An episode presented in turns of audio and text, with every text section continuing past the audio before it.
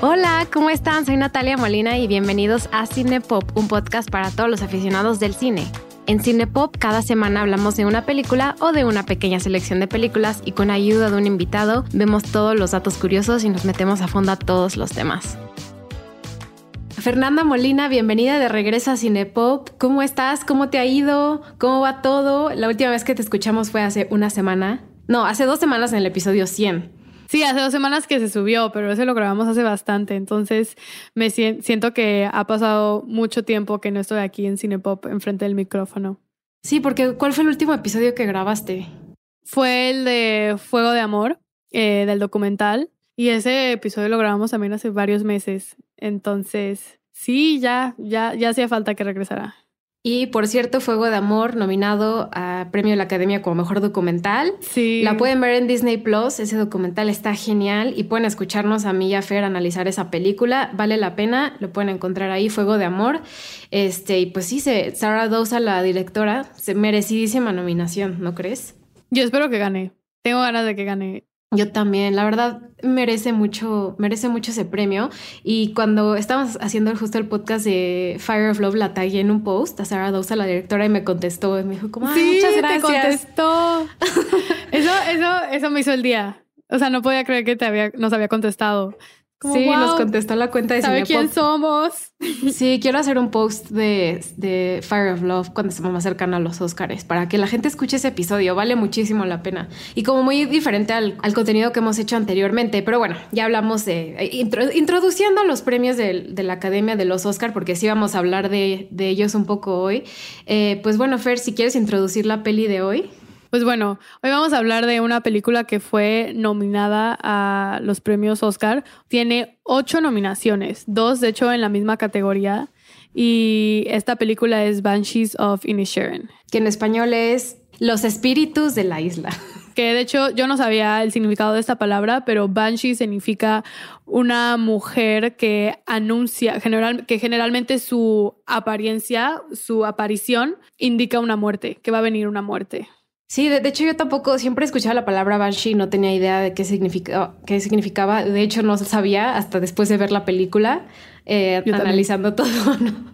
Ya investigué bien, sabía que era, digamos, una figura mística, sobre todo en la cultura irlandesa. Y ya eh, que me puse a investigar de ella, ahorita vamos, vamos a explicar qué tiene que ver con la trama.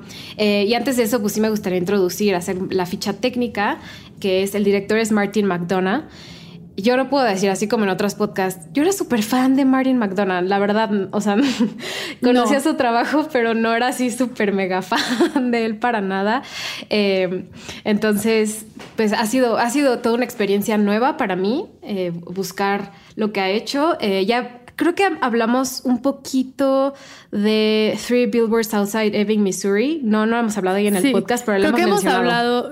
Sí, creo que hemos mencionado más a Francis McDormand y hablamos de las películas que había hecho. Deberíamos hacer luego un podcast de Three Billboards, porque a mí es una de mis películas favoritas. Me encanta, me encanta la, el tema tan crudo y duro que, que toca. Y siento que también este duelo de una mujer que perdió a una hija se puede vincular a muchas cosas que pasan en México.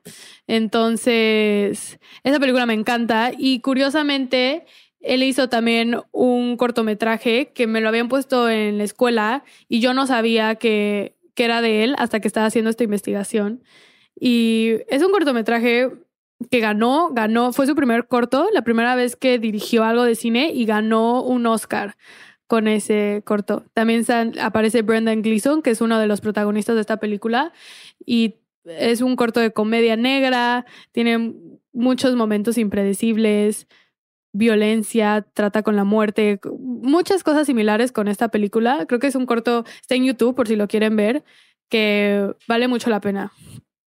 La verdad ni tenía idea, pero sabes algo, cuando hago podcast contigo siento, o sea, sí tengo que investigar, pero no me siento tan insegura porque sé que vas a investigar siempre el doble o triple que yo. ¿Por qué? Porque siempre me da mucho miedo cuando tengo invitados que a lo mejor no están familiarizados con el podcast o quieren tocar otros temas. Digo, no, pues tengo que saber todo, pero con contigo, Fer, me despreocupo porque siempre sacas datos muy interesantes y cosas que yo no sabía, como esto del corto de Martin McDonough que pueden encontrar en YouTube. A mí me pasa igual contigo con el tema de los actores, porque yo generalmente no investigo tanto de actores o como de la vida de los actores, y tú siempre te sabes todo de los actores y sabes en qué películas han salido. Entonces digo, como, ay, bueno, puedo no investigar tanto de esto porque Natalia lo va a saber. Y, pero sí, sí las filmografías completas. sí, te da la filmografía completa de todos los actores. Eh, hablando justo de actores, eh, ya mencionaste está Brendan Gleeson, eh, Colin Farrell, que Martin McDonough escribiendo el guion los consideró a ellos dos para la película desde antes de escribir el guion. Ya, claro, había trabajado con ellos en la película In Bruges, una película que, de acción que fue muy, fue muy famosa, creo que salió en 2007 y le fue súper bien, fue un éxito, también comedia negra. Yo no soy, por eso digo, bueno, como no soy tan fan de esa película, siento que es más que habla, muchos temas de la masculinidad que son interesantes, pero no, no soy, no es como una película que vería un día casual, o sea, no, no, me, no me llama la tanta la atención.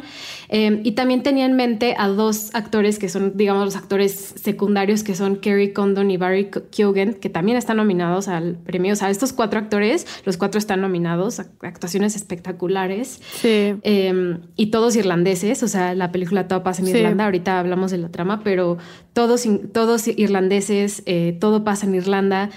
Entonces es una película que toca temas muy específicos a una cultura, y, pero es espectacular y yo creo que más allá de esos temas específicos a Irlanda, también resuena mucho con nuestra sociedad, con valores humanos y con la forma en que nosotros nos relacionamos también como humanos. Entonces, la verdad, los actores se me sorprendieron. Tengo que decir que Colin Farrell, yo no era muy fan de él.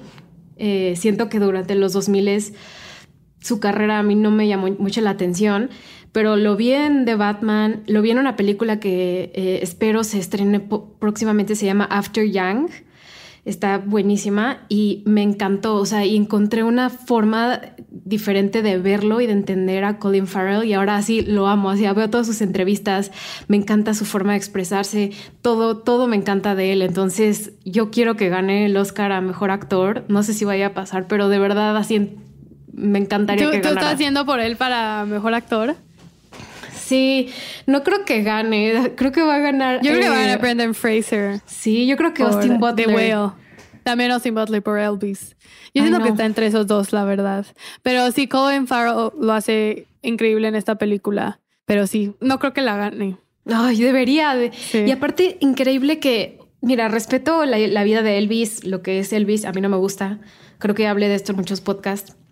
Eh, pero yo ya estoy harta que siempre sean los mismos personajes quien ganen, que ganen las biografías, que ganen la representación de personas que ya existieron. Estoy de acuerdo, eso también debería reconocerse, es increíble. Pero un personaje así de original como es Colin Farrell en esta película de Banshees of Inisherin tiene tanto valor y, y a mí me aporta muchísimo más un tipo de actuación esta como innovadora de él que la misma, la misma fórmula de la academia de darle los Óscares a las personas que siempre eh, hacen representación de alguien que ya existió como biográficas. Sí.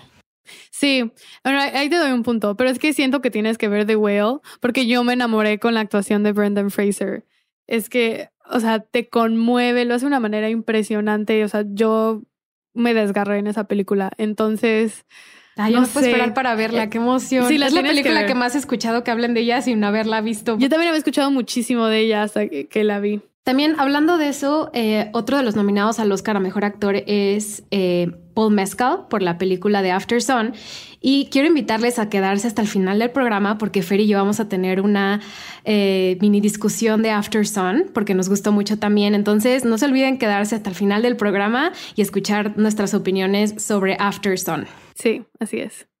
Pues ya hablamos muchísimo de la ficha técnica. Una cosa más que quiero decir antes de, de pasar, digamos, ya a la trama de la película, es que creo que sí tiene dos posibilidades grandes para ganar esta película. Las dos principales es mejor guion original, que puede ganar Martin McDonough. Su competencia es Everything Everywhere All at Once. Y eh, mejor película. También tiene posibilidad, ganó el Globo de Oro. Yo también, sí. Creo que, creo que Banshees of Inisherin es una película que le llama que tiene de todo, o sea, tiene buenas actuaciones, comedia, buena trama, hechos históricos, o sea, tiene una gran mezcla que es un, el tipo de películas que a la academia les gusta y que todo el mundo le gusta pues le gusta ver y disfrutar. Entonces creo que tiene una gran posibilidad de ganar. Eh, entonces ya veremos qué pasa. Yo, yo la verdad sí la apoyo porque me gustó muchísimo. Este, pues bueno, pasemos a eh, la película en sí. Em, Fer, ¿quieres hacer como una pequeña reseña? ¿La hacemos juntas? ¿Cómo, cómo, esto va a ser sin spoilers? Luego ya vamos a entrar a los spoilers para que, sin spoilers, si no han visto la película que ya está en el cine, pueden ir a cualquier cine eh, a verla. Eh, puedan como ver de qué se trata y si no tenían ganas de verla ya puedan ir a verla y después vamos a entrar a spoilers por si ya la vieron y quieren saber como todos los significados. Eh, pues si quieres hacemos como una reseña en conjunto.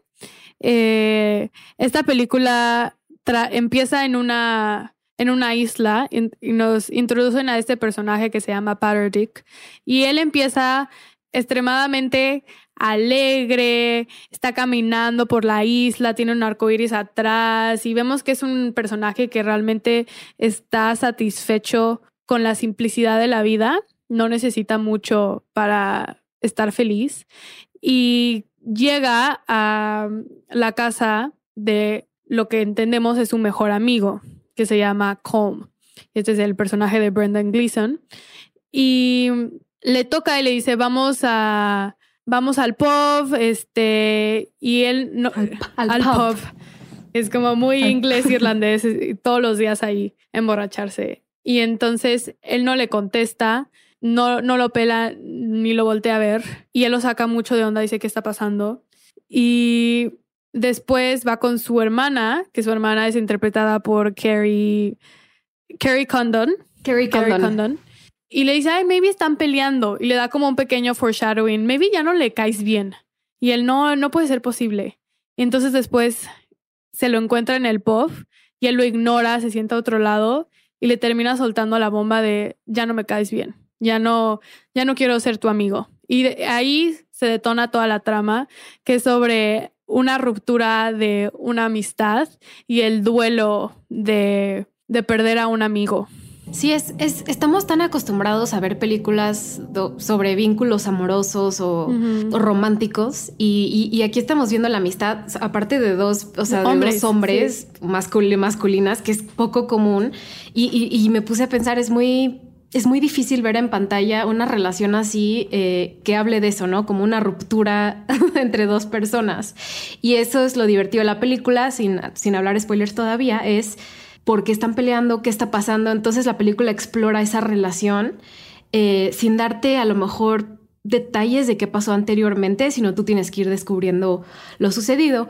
Eh, la película, como dijo Fer, pasa todo en una isla en Irlanda y, es todo sucede en 1923 durante la Guerra Civil Irlandesa, que aunque no es el, digamos, no es el tema principal, la guerra sí tiene varios aspectos que reflejan ese momento en la sociedad en Irlanda, aunque no somos expertas de la historia irlandesa, eh, sí podemos como hacer algunas, eh, podemos hacer unas anotaciones de, qué, de, cómo tiene que ver en la película y por qué sí es importante para la historia. Sí, es una historia de de lo particular que alude a algo general. Es decir, como esta guerra a mayor escala que está pasando en Irlanda se ve reflejada entre estos dos personajes, entre Paradis y Calm. Y hay un momento donde Paradis como que no sabe, todavía no entiende por qué están peleando, porque mucho de, al principio de la historia, él está como completamente confundido de qué está pasando, éramos amigos ayer y hoy ya no quiere ser mi amigo. Y voltea a ver hacia hacia la isla como más grande, hacia Irlanda, porque ellos están como en una islita más pequeña. Pequeña. Y este, y dice buena suerte. Que es Inisherin, ¿no? Exacto. La, Que no, que no existe en la vida real. no existe. La verdadera tiene un nombre muy similar, pero Inisherin es inventado. Y este, y, y, bueno, y le dice como a los que están peleando en la guerra civil, buena, buena suerte en lo que sea que estés peleando. Y como que esa frase también es como si se la estuviera también diciendo a Com, no sé exactamente por qué estás peleando conmigo, pero buena suerte en eso. Y algo que me gustaría decir antes de que pasemos a spoilers es que uno de, las, de los aspectos eh, que hace que esta película sea maravillosa es el, la forma en la que está grabada, el lugar, la fotografía es impresionante. Entonces, sí, la, la, historia a lo mejor se escucha un poco simplona, pero todo está hecho de una forma en que podamos ser parte de la isla, ¿no? Eh, y, y eso, eso está increíble, de verdad. Yo agradezco mucho, pues pandemia, que nos traigan películas grabadas en locación, grabados con un escenario hermoso, impresionante, y esta película lo tiene. Eh, y tiene una fotografía increíble. Hay unas tomas eh, cuando está el personaje de Kerry Condon caminando, cuando está también eh, alguno, el personaje de Barry Keoghan, que ahorita hablamos de él, que van caminando por la isla y dices, que está impresionante, o sea, es una cosa divina. Creo que por eso vale mucho la pena verla en el cine, por toda la, la fotografía, pero también los lugares, como dice el título, los Banshees de Ines Sharon, aunque en español se llama diferente, pues es, es la isla, la isla es uno de los protagonistas. Entonces, por eso es, váyanla a ver y ahorita ya vamos a pasar a spoilers completos. Si ya la vieron, pueden seguir toda nuestra conversación de análisis. Así que pasemos a spoilers.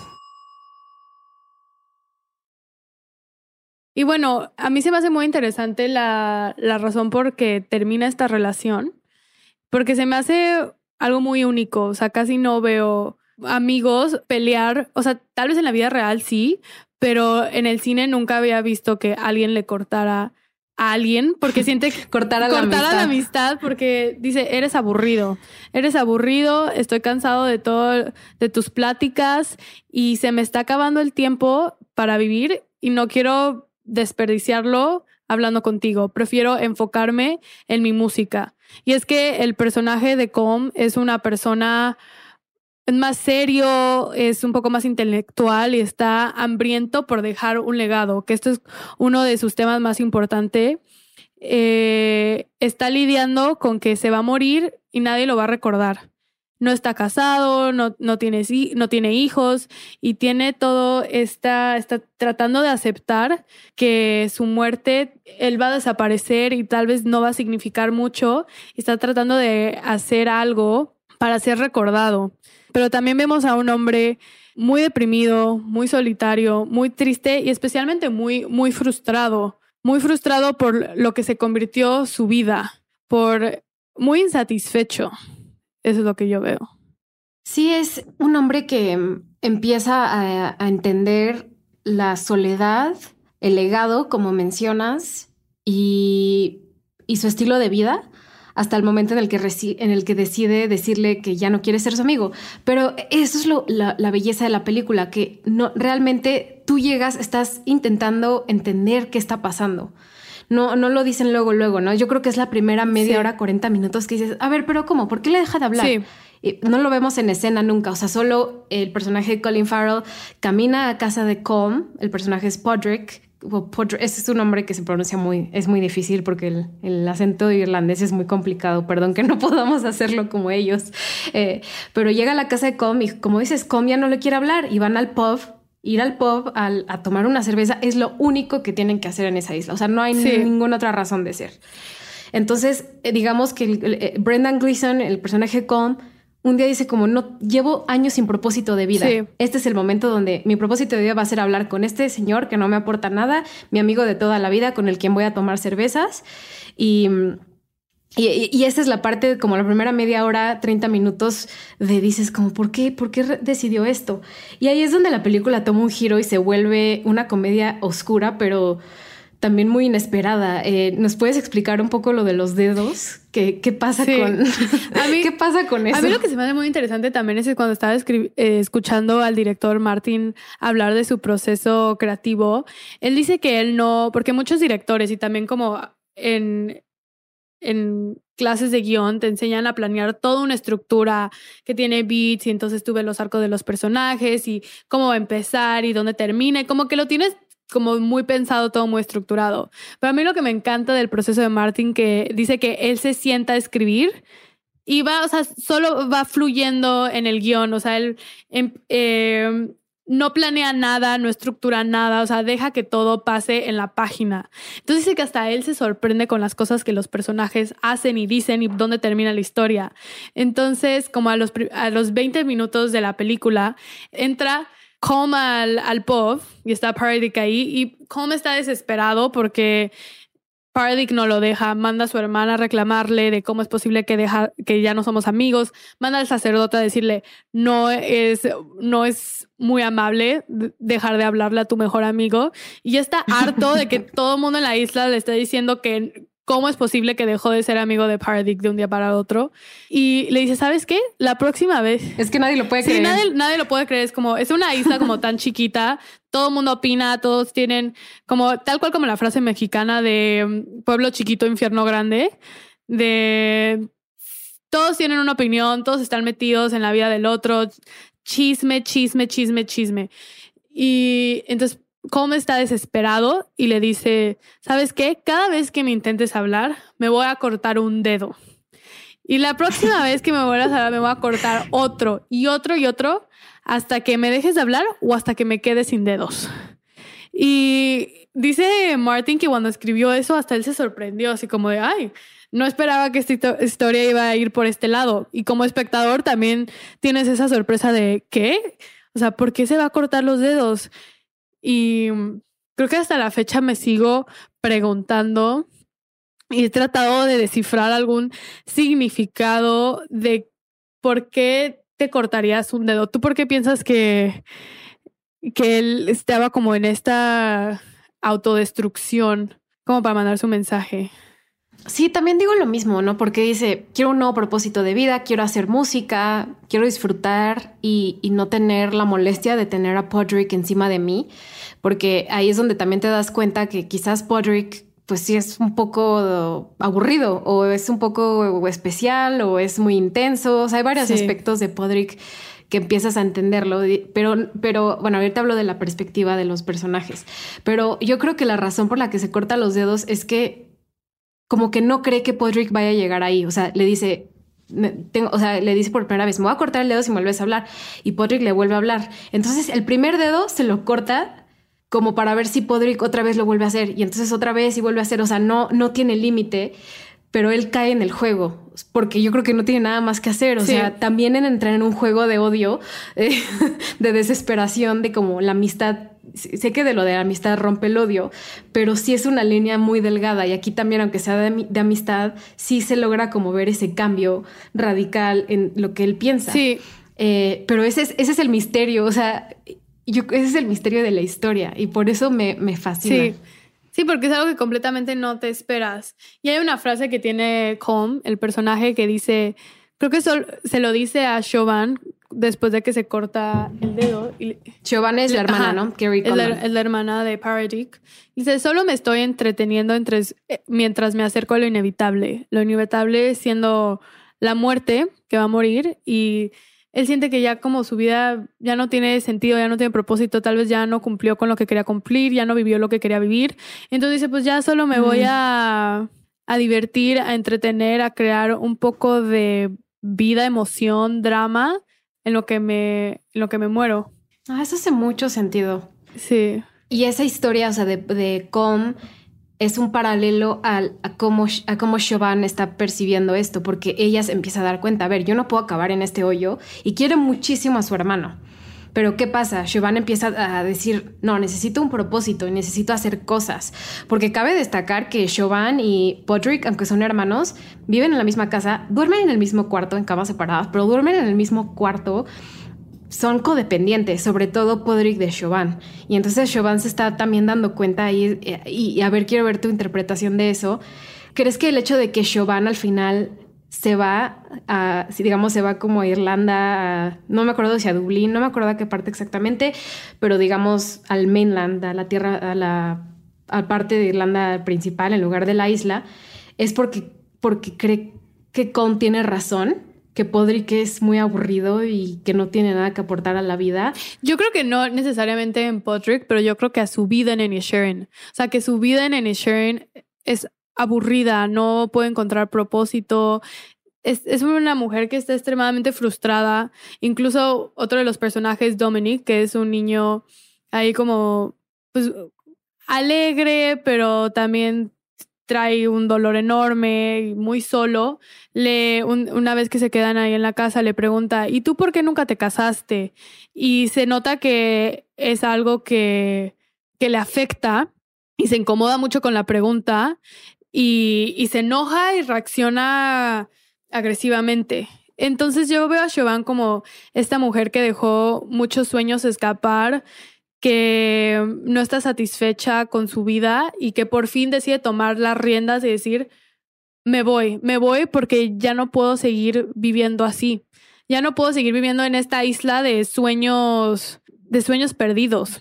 Sí, justamente. Em, hablando de, las, de la soledad de este, de este pequeño pueblo o isla, creo que es muy importante la relación que tiene Podrick con sus animales, sobre todo con su burro. Sí. No, está tan solo que de verdad el burro es su amigo y ama a su burro con todo su corazón y termina siendo parte esencial de la historia del desenlace de estos personajes. Eh, entonces me pareció muy, también muy impactante el, uso, sobre todo en el, en el, sentido técnico, de Martin McDonald, director, escritor, eh, de utilizar estos animales. Ha de haber sido muy complicada la grabación en sí. sí. Creo que había como tres diferentes eh, burros, sí. eran burros miniatura. Y Colin Farrell dice que, lo atacaron muchísimos animales. Es que son muy impredecibles. muerden sí, que lo mordían, lo atacaban, o sea, que se desquitaban con él. Y, y, Jenny, el burrito que es este, un burrito hermoso, miniatura, que es como este animal que le trae tanta alegría a Paradic. Yo veo a los animales de esta película como alegría. Es como lo que trae alegría a la. Especialmente a Paradic. Es como lo que más alegría le trae. Y, y, Jenny. Son sus acompañantes, sobre todo cuando se va su hermana. Exacto, cuando se va su hermana, lo que tiene es a su burrito Jenny. Y, y realmente se llamaba Jenny, el burro. Ese era el fun fact. y para la campaña de porque cabe también, cabe mencionar que cuando estás haciendo una campaña para un podcast es como una campaña política, o sea, de verdad los actores se esmeran en salir en 500 entrevistas, en ir a todos los eventos, en ser chistosos, entonces el hecho de que trabajaron con Jenny, de hecho Colin Farrell la mencionó en su discurso de los Golden Globes, ha sido como algo que les ha funcionado muy bien como campaña para las, sus nominaciones a la academia. Y sí, han hecho una cantidad de entrevistas. De hecho, le mandé a Fer una entrevista que hizo el director Martin McDonough con Taylor sí, Swift. Sí, la escuché. Seguro todos los Swifties se pusieron a escuchar a, a, Martin McDonough le, le, le, convenía demasiado hacer una entrevista con Taylor sí, Swift. Sí, obviamente. Sí, ya todos viendo Banshees por Sharon. todos los todos Swifties, como es mi película favorita. Ya, no Qué risa. Sí. Bueno, mi pregunta es como, ¿tú de qué lado estás? Yo la primera vez que vi, vi esta película dos veces. Y la primera vez que la vi, como que empaticé más con Paradic, porque empiezas con él y cuando tú ves la película por primera vez también estás en esta misma confusión que él tiene de, pero porque ya no quiere ser su amigo, se ve como, pues, una persona de buen corazón, amable, ¿por qué no quisieras un amigo así? Y la segunda vez que la vi, como que logré em, empatizar más con Com y cómo estaba tratando de marcar un límite. Estaba viendo por él mismo, que es algo válido, por más que duela, es algo válido decir, ¿sabes qué? Yo ya no quiero continuar esta amistad, creo que ya cumplió su ciclo y ahorita me quiero enfocar en mí o me quiero enfocar en otras cosas. Es válido, todo mundo tiene el derecho a hacer eso. Y Parody que estaba extremadamente necio y no, no aceptaba esos límites que le estaba marcando a su, amigo. Entonces logré, hasta me empecé a desesperar un poco con él y con su, su incapacidad de entender. Y entonces como mi pregunta es como tú, ¿con quién logras empatizar más? Y también ¿En qué momento es justificable lastimar a alguien si eso te va a acercar más a ti? O sea, ¿qué responsabilidad tenemos hacia los demás y cuál es hacia nosotros mismos? Sí, yo también, justo hace rato te iba a preguntar de la perspectiva, porque la película te engaña, nos engaña como, no, esta es la perspectiva de Podrick, de Colin Farrell. Pero estoy de acuerdo contigo que para mí luego cambió la perspectiva. Luego lo vi en los ojos de Brendan Gleeson. Y también algo que se me hizo relevante, igual la segunda vez que la vi, es la diferencia de edad. Suena tonto, pero no lo es. O sea, nosotros estamos en los ojos de Colin Farrell al principio. al menos así es como quieren, quieren que lo veamos, ¿no? Que es alguien mucho más joven, bueno, joven 50 años, pero Com tiene 75, me imagino, entre 70 y 75. Entonces también es una diferencia de edad, de perspectiva de cómo vivieron su tiempo en la isla. Entonces dije, ah, pues Podrick quiere seguir haciendo lo mismo que hace, ¿no? Caminar con su burrito, estar con su hermana, ir a tomar cerveza al pub, que era lo único que hacer, el único que había que hacer, llevar a los animales.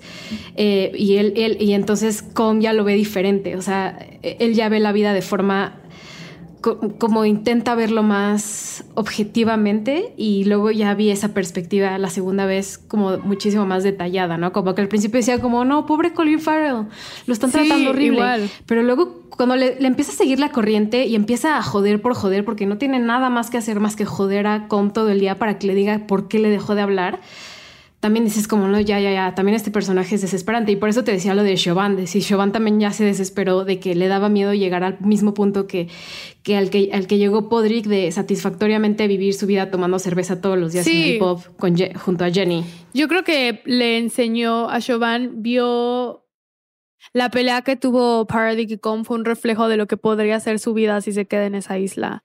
Y le asustó, o sea, le asustó la imagen y se fue. Y y también es como, esa película me hizo cuestionar si hay personas que nacen con más ambición que otras. Es decir, Paradic podrá haber vivido toda su vida en Inisherin y ser completamente feliz y satisfecho, pero Chauvin y no. O sea, Chauvin y Com se quedan frustrados, necesito conocer más, necesito ir al mundo, necesito explorar, no me puedo quedar atorados en esta isla. Entonces, es esta diferencia de...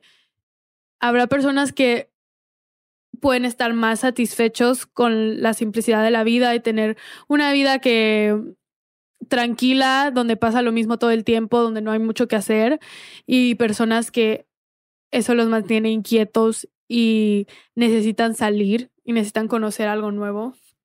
Y también y, veo esta desesperación que se queda como en medio, que está en medio de todos, que es el personaje de Barry Keoghan eh, Barry Keoghan es, digamos que se empieza a convertir el amigo, el amigo de, de mm, ¿cómo se llama el personaje de Barry Keoghan? Ahorita les digo. Dominic. Dominic se empieza a ser amigo de, eh, de Patrick, Patrick. Se empieza a ser su amigo durante eh, de esta disputa que tiene con Brendan Gleeson, ¿no? El personaje de Colin Farrell. Entonces, esta amistad también surge a partir de esa, de esa desamistad. Entonces surge esa amistad. también Dominic le declara su amor a Chauvin y se ve que está muy desesperado y la, la, historia se desenvuelve en una forma en la que eh, pasar de ser una comedia chistosa a una comedia se convierte como en una película de misterio o de suspenso. No sé si tuviste como esa misma perspectiva, donde empezamos a ver justo como un misterio, algo a lo mejor sobrenatural, que aquí es donde entra la palabra Banshees. Eh, que, que, es, bueno, Banshees y el personaje, que ahorita hablamos de, ese personaje que no hemos mencionado, pero empieza a transformarse como, ok, entonces esto es, ya es una película de suspenso, está pasando algo en la historia donde nos hacen entender que la muerte va a llegar al pueblo. ¿Qué, ¿Cómo sentiste tú ese, ese cambio? O sea, ¿también lo percibiste o, fui solo yo?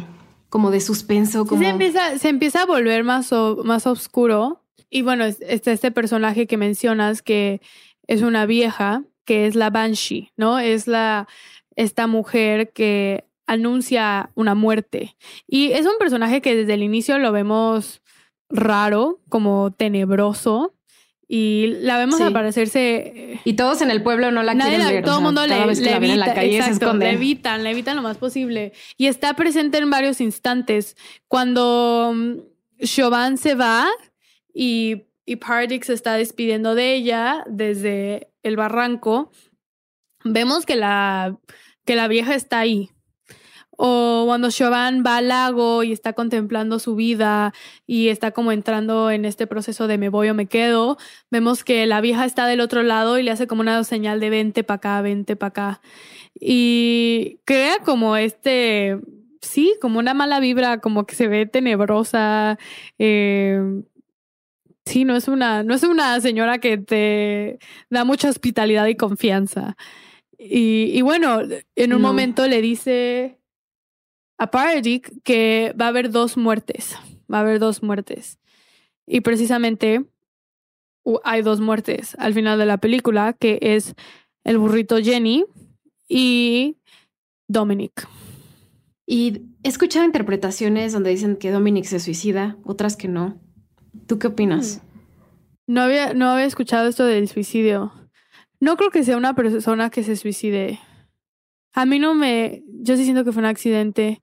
No sé, no, o sea, sí que es una persona que su papá lo golpeaba, su papá era un abusador y él cargaba con este dolor y también estaba muy solo, no tenía muchos amigos y Pardick fue como su amigo, el que lo escuchaba, pero luego él tenía una decepción en Pardick porque mientras va avanzando la, la película, para Pardick esta pérdida de, de, su mejor amigo es como una pérdida de inocencia y una pérdida de alegría, entonces empieza a volver más malo cuando y empieza a hacer chiste, le hace un chiste a un señor que se le había muerto su papá cuando no se le había muerto y nada más lo hizo por, por lastimar y por causarle una emoción negativa, que es algo que él nunca habría hecho porque todo el mundo en la isla lo veía como este hombre súper bueno. Y, y, entonces Dominic, que admiraba a Paradic por esa amabilidad, de la nada tiene una decepción hacia él. Y luego también su su decepción amorosa al confesarle su amor a Chauvin y que, y que ella le dice que no. Y, y él dice una frase que se me hace muy potente, que es, ahí va otro sueño.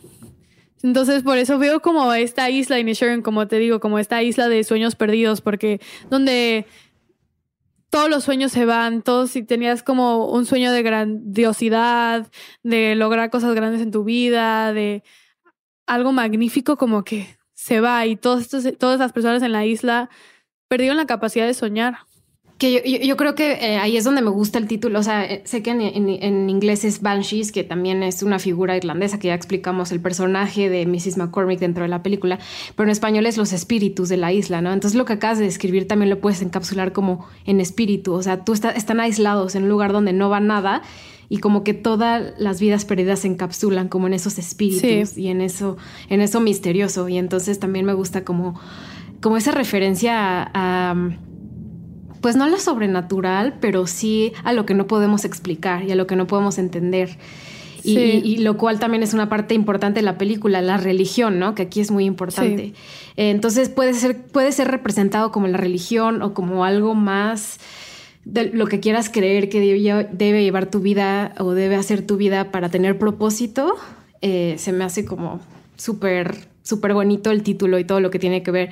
Y me, me encanta lo que me cuentas de que de que Mary McDonough nada más escribe y escribe porque logra construir unas historias que realmente son, son bellísimas. Em, y ahora que ya, para, para empezar a concluir, bueno, para empezar a concluir no se entiende, pero para concluir, em, ¿qué opinas de, de la secuencia final? Que llega a una culminación en el que, en el que Podrick está tan enojado ya mencionaste, se muere Jenny. Podrick está tan enojado que le dice a Colm, dice, voy a incendiar tu casa, estés tú o no, mañana la voy a incendiar a tal hora. Incendia la casa. Al principio no sabemos si sí se salió Colm o no, pero al final vemos que sí. Y hay un, un intercambio entre estos dos hombres que es la escena final. ¿Qué, ¿Qué pensaste del final? ¿Te gustó? ¿Crees que quedó muy inconcluso? Es un final abierto definitivamente porque no sabes en qué queda su relación. Mm, yo no entiendo que vuelven a ser amigos, yo lo entiendo como Paradig acepta un poco más esa ruptura de relación, pero no estoy segura si logra soltar por completo a Colm. Yo siento que sigue aferrado a él de una forma distinta. Maybe ya no está intentando ser su amigo, pero está intentando seguir pegado a él a través de su ira. Entonces, ahora en lugar de ser buenachón y buena onda con él, más se está tratando de desquitar y está tratando de ser agresivo y violento y lastimarlo de regreso. Entonces, siento que hay como un cambio de su dinámica, pero él sigue aferrado a él y no ha logrado soltar a Com, solo cambió eh, la emoción que lo conecta a él, que ahora es la ira y el resentimiento. Y de alguna forma siento que Com como que se voltea un poco el papel porque ahora él es un poco más amable, es un poco menos agresivo, un poco más alegre, como que llega esta aceptación. Lo respeta, lo respeta más. o sea, lo respeta por, sí. por ser violento. Por tener las agallas de... Exacto, de retarlo. Exacto, lo respeta. Por, incluso también ese momento, como la mitad de la película, en, el pub cuando están peleando y tienen una discusión y él está borracho y le dice, tienen justo este tema que hablábamos hace rato de la moralidad versus em, eh, dejar un legado. Entonces, como, ¿qué es más importante? ¿Ser una buena persona o ser recordado por tus logros? Y él dice, Paradic dice, pues a, mí me importa que la gente sea amable yo siempre voy a recordar a mi mamá por su amabilidad, a mi papá por su amabilidad, a mis a mi hermana por su amabilidad. ¿Y qué me importa Mozart? ¿Qué me importa todos estos nombres y personas? A mí no me importan que los recordemos por siglos. Yo prefiero recordar a la gente en mi vida por su amabilidad. Y, y Com se queda pensando y dice, como creo que hasta me volvió a caer bien. Es lo más interesante que ha sido. Entonces, como que parece que al final de la película Com logró obtener una reacción de Paradis que quería saber si estaba dentro de él, que quería saber si adentro de él existía esta furia y esta ira y, esta, y este valor y valentía y, cuando lo des, y este propósito. Y cuando ve que lo tiene, como dice, lo respeta. Lo, lo ve de forma diferente. Es un final, me gustó mucho el final, es muy ambiguo. Eh, Fer, ¿te gustó la película? Eh, ¿La disfrutaste? ¿Sientes que estaría en una lista de películas que vas a recomendar en el futuro? ¿Qué, qué, cuál es tu sentimiento general? Es una película, yo creo que simple en cuanto a la trama. Se enfoca más un poco en los personajes y en el viaje de los personajes. Me gustó, la disfruté, me entretuvo. Eh, creo que tiene muchas cosas muy valiosas. La fotografía, las actuaciones son increíbles. Pero no sé si la, si la pondría en mi lista de películas favoritas o películas que recomendaría por siempre. Eh, tiene, creo que hay momentos donde se siente un poco repetitivo y momentos donde sentí que se pudieron ahorrar cuando Parody como que intenta con Com, intenta con Com, y ya se lo dijeron mil veces y sigue y sigue y sigue. Y entiendo de dónde viene porque es como está tratando de mostrar la negación de ese personaje, pero sentí como que estancaba un poquito la historia. Eh, y no sé, no sé, no sé qué más. O sea, como me gustó, pero no la pondré en mi lista de mejores películas. Ok. Sí, yo igual, o sea, sí me gustó. es de mis, o sea, de mis películas preferidas de, del año pasado, bueno, este año, 2022-2023, depende de dónde haya salido. Sí me gusta mucho la volvería a ver un, par de años y como así la disfrutaría, pero no siento que es esas películas que llevo conmigo para siempre, que está en mi lista de Letterboxd de las cuatro películas más populares. Sí, exacto. Pero igual me gustó, o sea, ha sido gran elección, o sea, tiene muchas nominaciones y está mucho mejor que cualquier otra película como Top Gun Maverick o Elvis. Y pues la verdad se me hizo que está nominada, está bien y se me hizo muy bonita se me hace una película que vale mucho la pena comentar. Tiene muchas cosas. Tiene, me encantó esta parte que mencioné como de los espíritus, el misterio, las amistades, la fraternidad. Eh, toca temas muy bonitos, también toma temas de soledad, eh, también el alcohol es algo importante. De hecho, Colin Farrell no toma alcohol y en esta película se la vive tomando alcohol. Todo el tiempo toma cerveza, los Pines, y dice que se tomaban cosas así como espumas de jugo de uva, así rarísimo, porque obviamente en los sets, en los sets no, no, tú, tú, bien sabes que no se pueden poner las bebidas alcohólicas. Sí, no. no van a emborrachar a los actores. Exacto, entonces eh, sí, también, también me gustó la actuación en Colin Farrell de ese sentido. Eh, y pues ahora me gustaría tomarnos cinco minutos de este tiempo, unos, unos cinco o diez minutos para hablar de After Sun, una película que también tiene la nominación a Mejor Actor, una nominación que sí fue, pues sí fue sorpresa, eh, porque es una película muy independiente y vamos a hablar de ella sin spoilers. Entonces, para que la puedan ver, está en movie y la puedan disfrutar igual ahorita en esta temporada de premios. Em, eh, eh, obviamente el protagonista es Paul Mezcal. No, no sé si viste, Fer, la serie de Normal People. No, no la he visto. También irlandesa. Tienes, o sea, si te gustó After Sun, creo que te va a gustar muchísimo Normal People. Esa y Conversations with Friends. Esas dos series yo las recomiendo ampliamente. Están en Star Plus aquí en México y de verdad que son de mis series favoritas. O sea, son impresionantes y Paul Mezcal sale en Normal People y de ahí pues se empezó a, a conseguir roles como muy importantes y una de estas es After Sun. Em, cuéntame, Fer, ¿qué, qué sentiste? Porque esta película se, se siente, se, se, disfruta, a lo mejor no, se, no, es, no es una película con mucho guion. Sí. Pero es una película que te adentra. Sí, es, una, es una película que que se cuenta a través de las sutilezas y a través de pequeñas interacciones que tenemos con otras personas y especialmente de la relación de un padre y una hija. Trata de unos papás divorciados y tienen una hija, creo que de ocho años, y viaja el papá con su niña, van a Turquía y se trata de estas vacaciones que tienen. Y se siente como momentos momentos de, de, su viaje, de su relación, de su conexión y se cuenta mucho de los detalles. Por un lado se siente un coming of age de esta niña que está entrando a la adolescencia y cómo ve a los niños más grandes del hotel y los admira e intenta ser como ellos, pero todavía se mantiene en mucha inocencia y en, y en este ser niña y el juego y y por otro lado tenemos al papá. Sí, en el, en el limbo raro de ser niña adolescente. Es rarísimo. O sea, ese, ese sentimiento de verdad es muy, muy impresionante. Es, es muy difícil explicarlo. Y esta película lo encapsula tan bien. Lo encapsula perfecto. Sí, como que eres una niña toda, pero estás soñando en ser un adolescente y estás con tu mirada clavada siempre hacia el futuro y admirando a los adultos y a los y a todo que tenga que ver con ser grande, como que anhelas esa vida y anhelas cuando, cuando voy a poder yo eh, caminar en esos zapatos.